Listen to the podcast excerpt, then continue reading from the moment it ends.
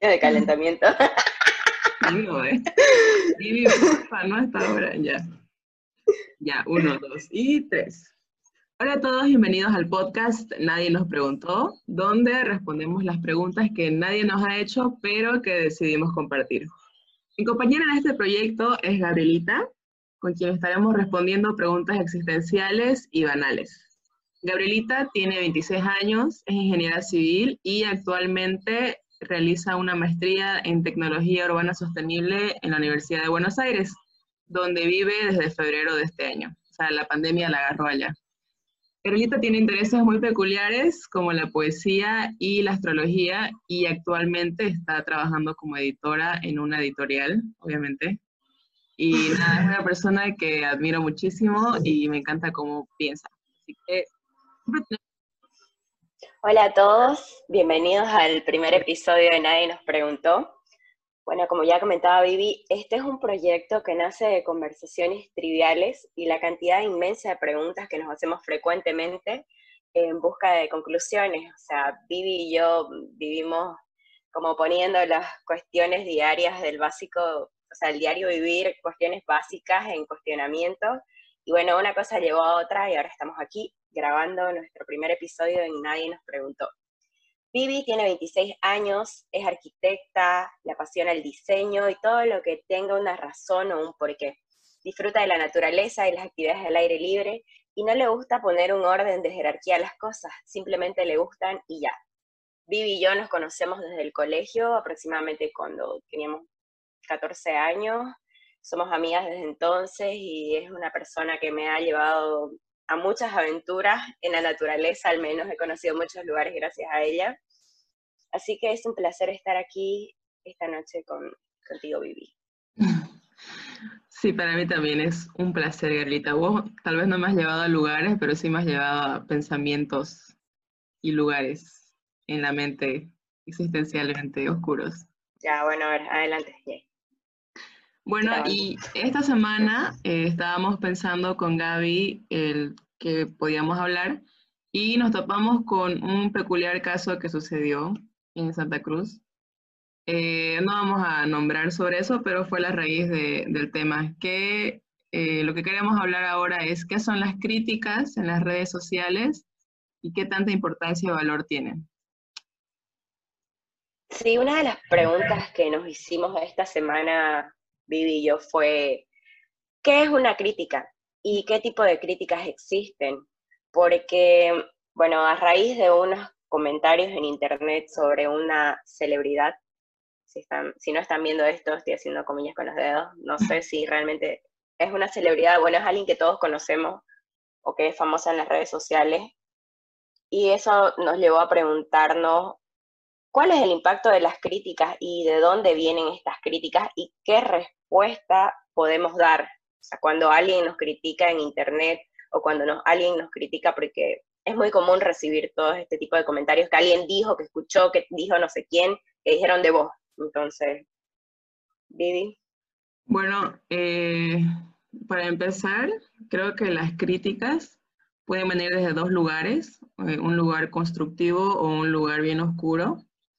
Eh, y bueno, las críticas en sí son como opiniones que surgen desde una perspectiva, desde un punto de vista de una persona, que al ser como algo, usualmente las críticas vienen de un lugar eh, subjetivo, entonces vienen desde lo que yo he vivido, desde lo que yo sé, desde lo que yo tengo en mi cabeza, entonces no siempre es lo que a la otra persona le va a servir o, o la verdad, digamos, ¿no?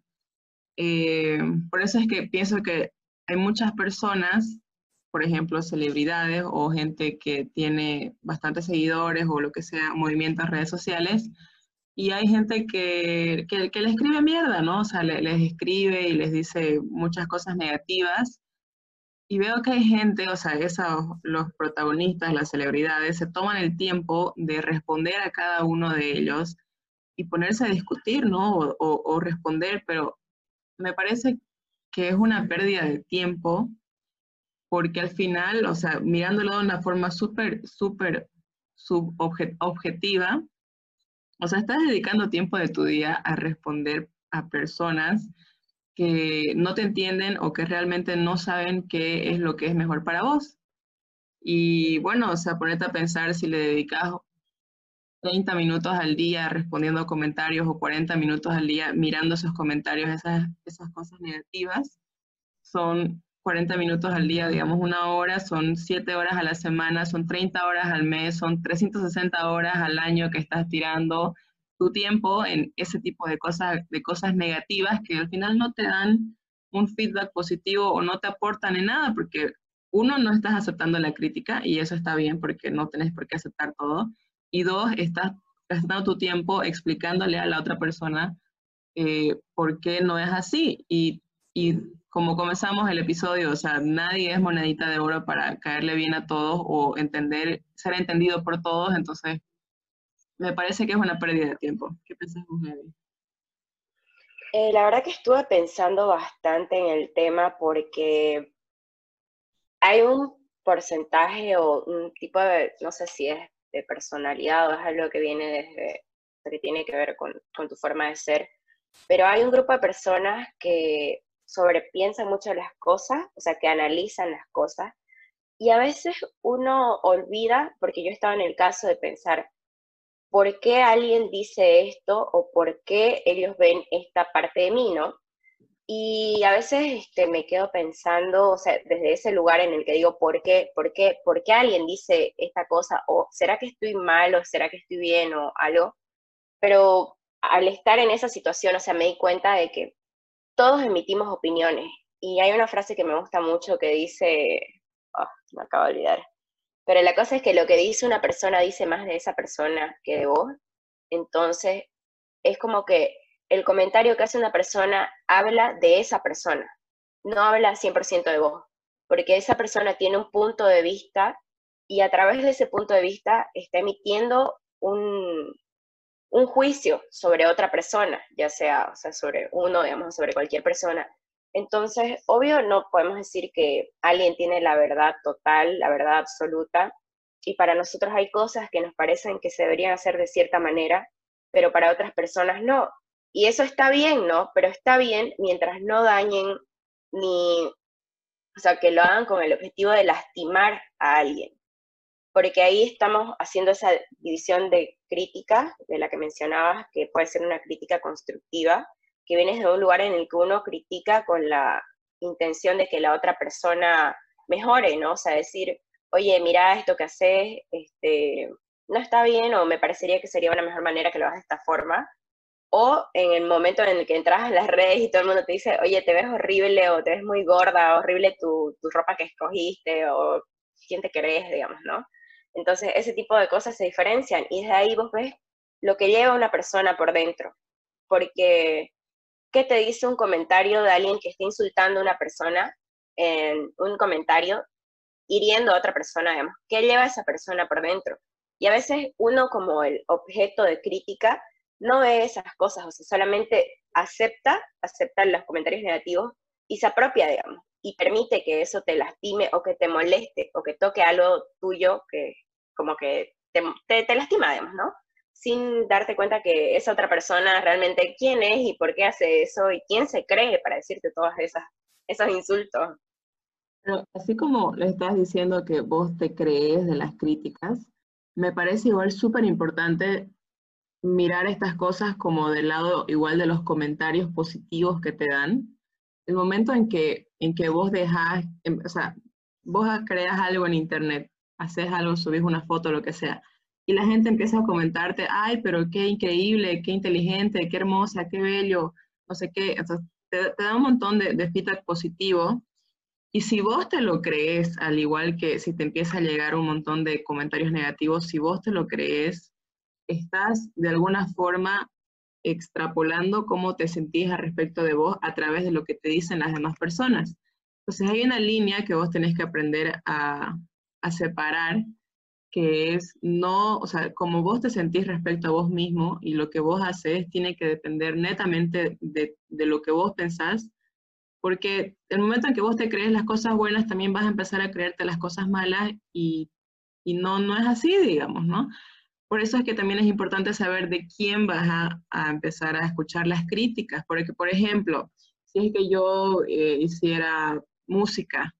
Entonces subo un, cover de una canción y obviamente mis amigos o, mi gente más cercana o lo que sea me, va, a escribir por apoyarme, ¿no? Decir, ay, qué bonito, qué hermoso cantar o qué hermoso tocar.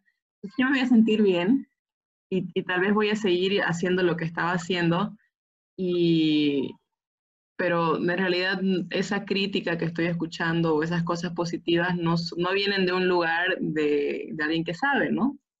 Entonces, este, lo mismo sucede cuando alguien te viene a criticar y es alguien que no tiene idea de lo que vos estás haciendo, que solamente vio una parte de tu trabajo y no le pareció bien y no terminó de ver todo y no entendió el objetivo y te empieza a tirar mierda, es lo mismo. Entonces, tenés que saber de quién vas a empezar a escuchar las críticas, ya sean positivas o negativas. Sí, totalmente cierto, porque, o sea, recién estaba viendo una clase de un profesor que decía, por ejemplo, cuando vos escribís un, texto, cuando vos escribís algo, eh, normalmente se lo mostrás a alguien que probablemente no sabe de, de escribir, ¿no? De edición, de textos, ni nada. Entonces vos le lees tu texto a alguien y, o sea, te puede decir, ah, qué bonito, o ah, qué divertido, ah, no, me aburrió, o no sé, cualquier cosa, te va a dar su opinión.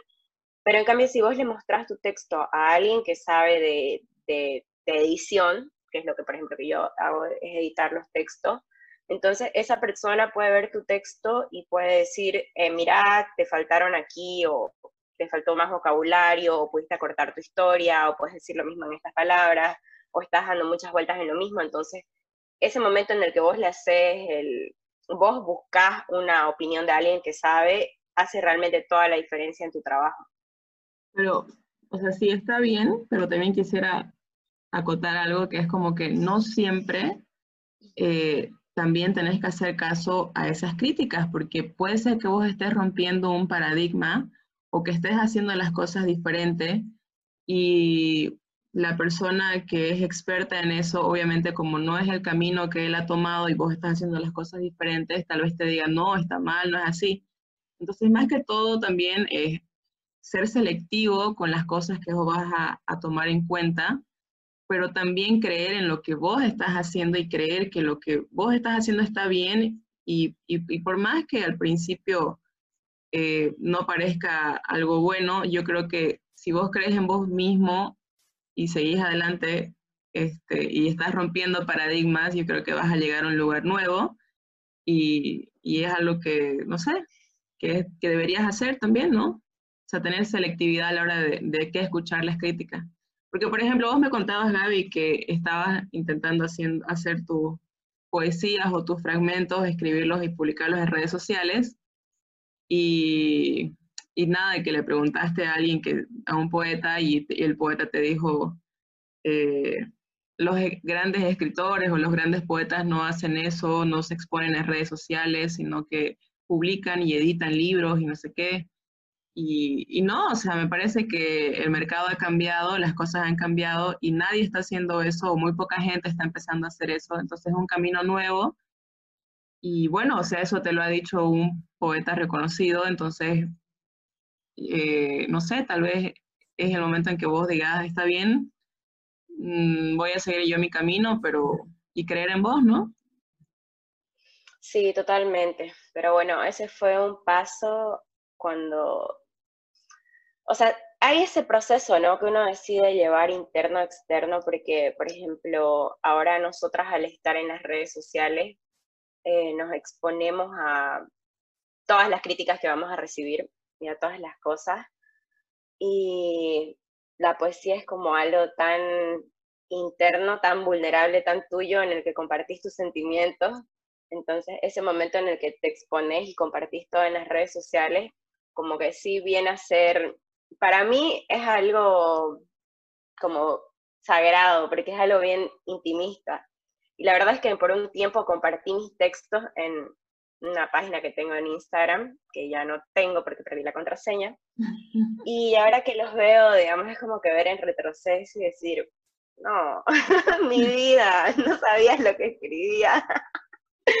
y me veo y, y, no, o sea, así digo, fue bueno que lo haya iniciado. Es bueno hacer las cosas y también fue bueno haber recibido ese comentario porque me hizo pensar sobre las cosas que quiero publicar. Y obvio no tomármelo al 100% porque pienso abrir de nuevo mi página de poemas pronto, solo que aún está trabajándose. Ah, Igual pienso que, o sea, ahorita que vos hablas de mirando en, tu trabajo anterior en retrospectiva, eh, es como que muchas personas se cohiben o se contienen de publicar o decir lo que piensan porque no se sienten seguras o porque sienten que tal vez eh, más adelante puedan decir algo mejor. Por ejemplo, eh, publicar un libro o publicar tus pensamientos o lo que vos pensás y, sentís y tus poemas, ¿no? Eh, muchas veces sentiría que alguien se podría limitar por el hecho de que, ay, no, no está bien, no está terminado, no está completo. Pero si vos lo mirás como si fuera un retrato de la persona que sos en ese momento, y ya más adelante obviamente vas a sacar cosas mucho mejores, creo que te da una libertad para decir, o sea, está bien, en el 2010 pensaba de esta forma y era quien yo era, pero ahora he cambiado y es algo totalmente normal y natural cambiar, porque si seguís pensando como seguías pensando en el 2010, o sea, hace 10 años atrás, estás mal, digamos. Entonces, es algo que es como un retrato en el tiempo lo que vos haces. Y bueno, pienso que mucha gente igual se, se contiene de hacer eso por, las, por el temor de las críticas. También tenés que pensar muy bien las cosas que vas a publicar porque puede ser que hay cosas que no envejezcan bien en el tiempo y peor en las redes sociales que se quedan ahí y a veces como que no tienen un buen contexto actual. Sí, definitivamente pero igual, o sea, el, el, hecho de exponerte a las redes sociales o estar en público es como que un, como una motivación a tratar de ser mejor cada día, porque estás como tratando de retarte a vos misma, digamos. De decir, ya, esto ya está, ahora, ¿qué hago para ser mejor? ¿O cómo hago para mejorarlo? Y estás ahí. ¿Y en qué momento vos crees que una crítica se convierte en bullying? Eh, en el momento en el que una persona ataca a otra por el simple hecho de verlo sufrir, creo que en ese momento es bullying. Cuando alguien se toma el trabajo de hacerlo como su pasatiempo, no, como su trabajo, ¿no? De atacarte y hacerte sentir mal todos los días, creo que en ese momento se convierte en bullying. O cuando se las toma a pecho con alguien más. Estaba leyendo sobre, o bueno, viendo videos sobre otras personas que, o sea, realmente se dedican a, o sea, se agarran de una persona, a alguien que crea contenido y empiezan a, echarle hate, pero así como todos los días, no hacen, sube algo y, y es a echarle hate. ¿Por qué haces esto? ¿Por qué el otro? ¿Por qué aquí? ¿Por qué allá?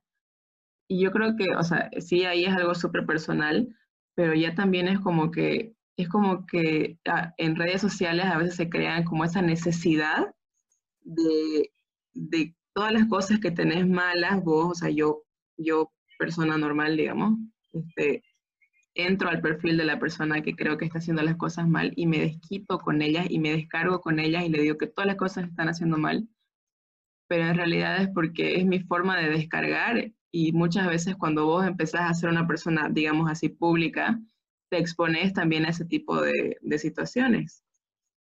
Entonces, esto es todo por hoy por el capítulo.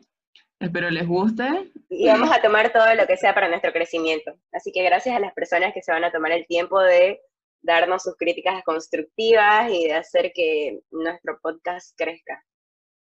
Eh, eso.